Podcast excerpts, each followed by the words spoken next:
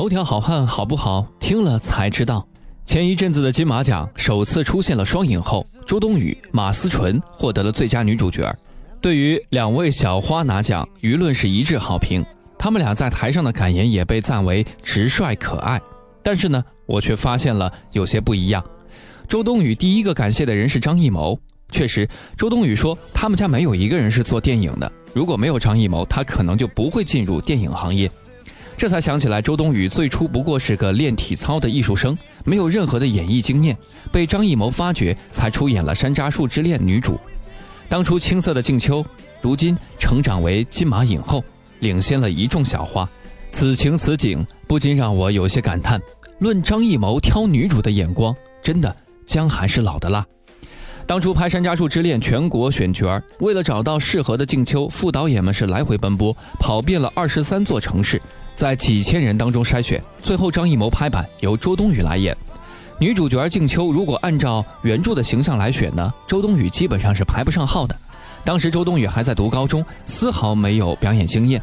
论长相，五官不出挑，个子又矮小，一旦放在人群当中，就再也找不出来。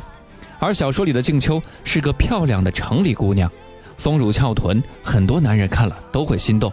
不仅漂亮，还聪明。上高中时就被选去编写新教材。但是让周冬雨这样的路人脸来演漂亮聪明的静秋，张艺谋的身边人表示无法理解。他的文学策划周晓峰曾经说：“我第一次正式见到周冬雨只有短短的三分钟，事后我完全回忆不起她的五官。我准备离开会议室，正赶上《山楂树之恋》的几位主角进来，其中有窦骁和周冬雨。我心里那个莫丹呀，因为当时觉得好像进来几位财务人员。周冬雨完全不能够给人留下印象，这就叫做没有腥气。”女主暗淡无光，肯定要拖累票房。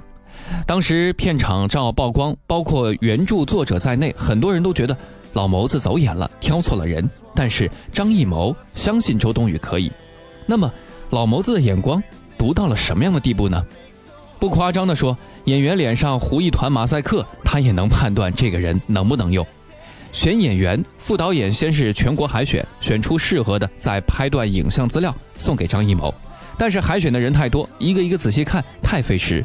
张艺谋会用快速放映的模式看图和视频，这种模式下图像看不清，像蒙上了一层马赛克，声音也变成了动画片里的卡通音。但是张艺谋就是用这样一种变态的方法挑选出了周冬雨。结果等到周冬雨的脸出现在镜头里，满屏都涌现着一种青涩的生动，纯净的如同白色的山楂花，又绽放出别样的青春活力。或许周冬雨当时不漂亮，但片中她给人的感觉透明干净，的确符合老年人的时代记忆，以及年轻观众脑中关于初恋的画面想象。看了屏幕上的周冬雨，她的文学策划也一改看衰的态度，开玩笑的对张艺谋说：“以后你随便从大街上拉个卖冰棍的人演主角，我们也不拦着了。”但张艺谋呢，从来如此，他挑的女主不被看好的太多了。不仅仅是周冬雨，最初被张艺谋挑中的巩俐也是一样。当时巩俐还在中戏念书，被张艺谋找来演红高粱。那个时候张艺谋还年轻，他把巩俐带到莫言面前，满以为啊莫言会喜欢。结果莫言很失望，觉得他和理想当中的九儿差距太大。我心目当中的奶奶是一株鲜艳夺目、水分充足的带刺儿的玫瑰，而那时的巩俐呢，更像不谙世事的女学生。那时的巩俐确实不大，二十二岁，长得很纯。莫言一度认为红高粱会砸在巩俐的手里，结果电影出来，莫言自己都承认被打脸了。事实证明，我的判断错了。巩俐的九儿豪爽不扭捏，大胆又奔放，天然是透露着一股野性。不能说她和原著的九儿完全一致，但巩俐确实是塑造了一个成功的银幕形象。多年之后，人们说起她，都离不开红高粱。再来说一说倪妮，一样不被看好。曾经的她说长相吧，清秀是有，但出众呢，好像谈不上。稚嫩傻气的学生外表，眼睛里好像也没什么特别的东西。说专业吧，和周冬雨一样，又不是科班出身，表演基础呢基本为零。结果化上妆，一上镜，和玉墨的气质是无比的贴合。眼睛里本来没什么的东西，也一下子出来了。屁股一摇就是满满的风情，哪里还有什么学生气？举手投足间都透露着秦淮河畔头牌的风采。说到这儿，我来问大家一个常识问题：一部电影如何才能选到令人满意的主演呢？李安的回答我比较认可，他在公共场合谈过两个标准：一是眼睛里要有东西，二是要付出一段长时间投入的代价。看来不仅是张艺谋会选，看得出顽石中的璞玉，他还相当会调教女演员，在片场在拍摄的过程当中呢，迅速的成长。再来举一个例子，也说明张艺谋对女主的入戏愿意花出时间和精力。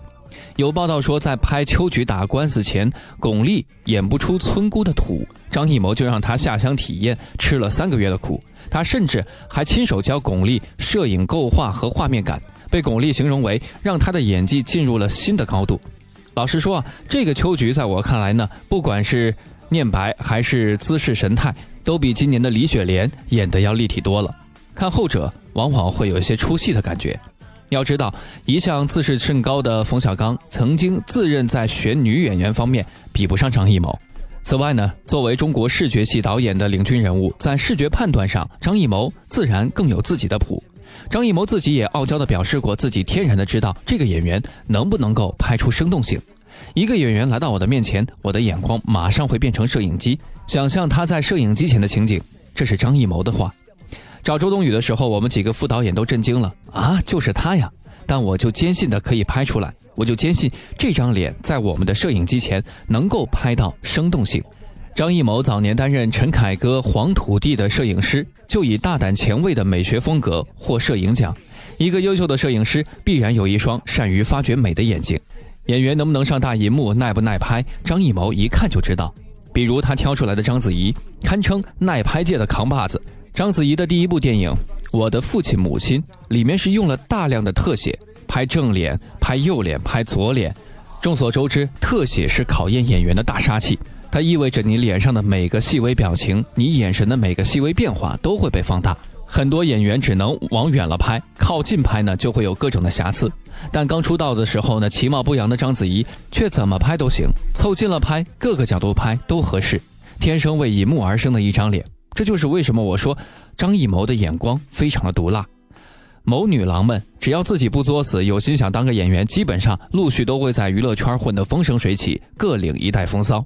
当然，除了魏敏芝了，巩俐不必多说，国内最顶级的女演员，地位不可撼动，如今早已被封神。章子怡国际知名度很高，是少有的能够在好莱坞绽放光彩的中国女星。前些年也是凭借《一代宗师》宫二横扫华语奖项，拿下了十二座影后。周冬雨出道的时候被认为是最丑的某女郎，星途不被看好，这次却意外的翻身成了影后。倪妮目前还看不出走向，但是他在《金陵十三钗》的表演却演得非常的成熟，并不像新人。当然，离开张艺谋后再也没有表现过如此的演技，但是这部电影也至少证明了他是有潜能的。董洁、瞿颖。没上面几位表演上探索的多，后期呢也发挥有限。尽管如此，张艺谋给他们的角色还是成为了个人演艺史上的标签形象。